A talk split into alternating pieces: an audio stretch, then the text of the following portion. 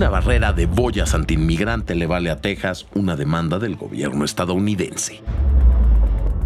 Soy Valentín Cataldo y vamos con N Diario, un producto de N Podcast. No olviden seguirnos, activar la campanita de notificaciones y visitar nmas.com.mx. Este martes 25 de julio, el gobierno de Biden planea tomar acción legal por el muro de boyas. El viernes 7 de julio, el gobernador tejano Greg Abbott anunció que ese día empezaría a instalar una barrera acuática sobre el río Bravo, específicamente en el paso que hay entre Eagle Pass, Texas y Piedras Negras en Coahuila. A lo largo de aproximadamente 305 metros del también llamado Río Grande, el gobierno de Abbott instaló una serie de boyas color naranja que miden cada una casi un metro de diámetro. Se hizo con el objetivo de detener el flujo de migrantes y, según el gobernador, responder a la crisis fronteriza que se creó porque el presidente Joe Biden, en sus palabras, se negó a blindar la frontera. Esto se sumó a otras acciones que ha tomado el gobierno republicano de Texas en contra de los migrantes, como negarles agua en los días calurosos y poner una red de púas para evitar que aquellas personas sin documentos crucen a Estados Unidos. La secretaria de prensa de la Casa Blanca, Karine Jean-Pierre, criticó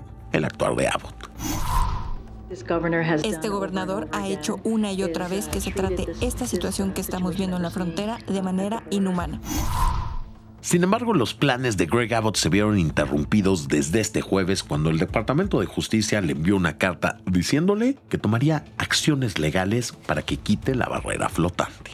Washington asegura que la medida viola la ley federal, plantea preocupaciones humanitarias, presenta graves riesgos para la seguridad pública e incluso para el medio ambiente. El Departamento de Justicia alegó que la ley prohíbe la creación de cualquier obstrucción en aguas estadounidenses, al igual que la construcción de cualquier estructura en dichas aguas sin la autorización del Cuerpo de Ingenieros del Ejército de Estados Unidos. Esto fue respaldado además por el gobierno mexicano, el cual se quejó de las políticas fronterizas de la administración de Greg Abbott por su interferencia con las leyes federales de inmigración por infringir los derechos de propiedad privada y violar los compromisos de los tratados de Estados Unidos con México. El gobernador Abbott respondió que la constitución marca que Texas tiene la soberanía para defender su frontera, por lo cual decidió dejar las boyas y enfrentar al presidente Biden en la corte por la demanda impuesta.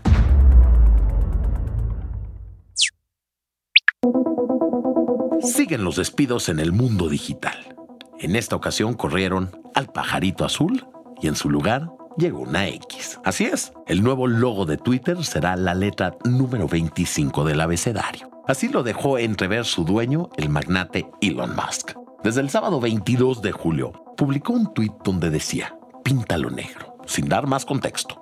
15 minutos después, hizo una encuesta donde los usuarios de la red podían votar qué tanto les gustaba la idea de cambiar el color de la plataforma a negro un poco más del 74% de más de un millón de usuarios que votaron estuvieron a favor, mientras que el 25% estuvo en contra.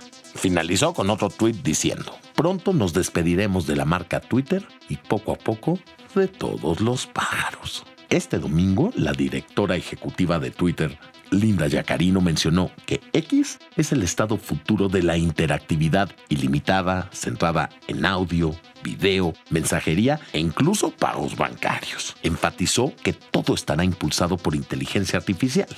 Pero esta modificación solo forma parte de la lista de grandes cambios que han realizado en la red social desde que el empresario sudafricano Elon Musk la compró en octubre de 2022 por la módica cantidad de 44 mil millones de dólares. A partir de ahí, Twitter se convirtió en una compañía privada cuando antes cotizaba en la bolsa además de implementar Twitter Blue, la famosa verificación que los usuarios pueden obtener a través del pago de 8 dólares mensuales. Los cambios también afectaron a los empleados, pues la nómina de Twitter se adelgazó enormemente gracias a los recortes masivos. Se estima que se despidió al 80% de la fuerza laboral y uno de los cambios más fuertes lo hizo recientemente a principios de este mes, cuando limitó a los usuarios a ver cierto número de publicaciones al día. Exactamente 10.000 tweets para cuentas verificadas, 1.000 para no verificadas y 500 para cuentas no verificadas que además sean de reciente creación.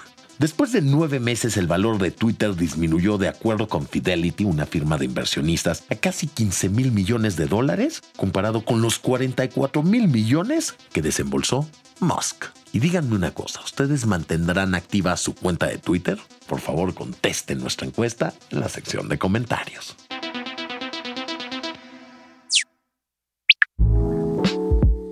Styles terminó su gira Love on Tour después de casi dos años de recorrer todo el mundo, incluyendo Ciudad de México. Su última presentación fue este fin de semana en Reggio Emilia, al norte de Italia, donde le dedicó unas palabras a sus fans y afirmó que fue una de las experiencias más grandiosas de su vida. Y lo cierto es que fue todo un éxito, pues en los 169 shows que dio en más de 30 países, logró recaudar alrededor de 590 millones de dólares. Su gira también se coronó como la cuarta más exitosa de la historia debajo de YouTube, Ed Sheeran y Elton John. Y solo para que sepan, después de 20 meses de viajar y dar conciertos, el británico se tomará un descanso y no se sabe a ciencia cierta cuándo volverá a sacar nueva música.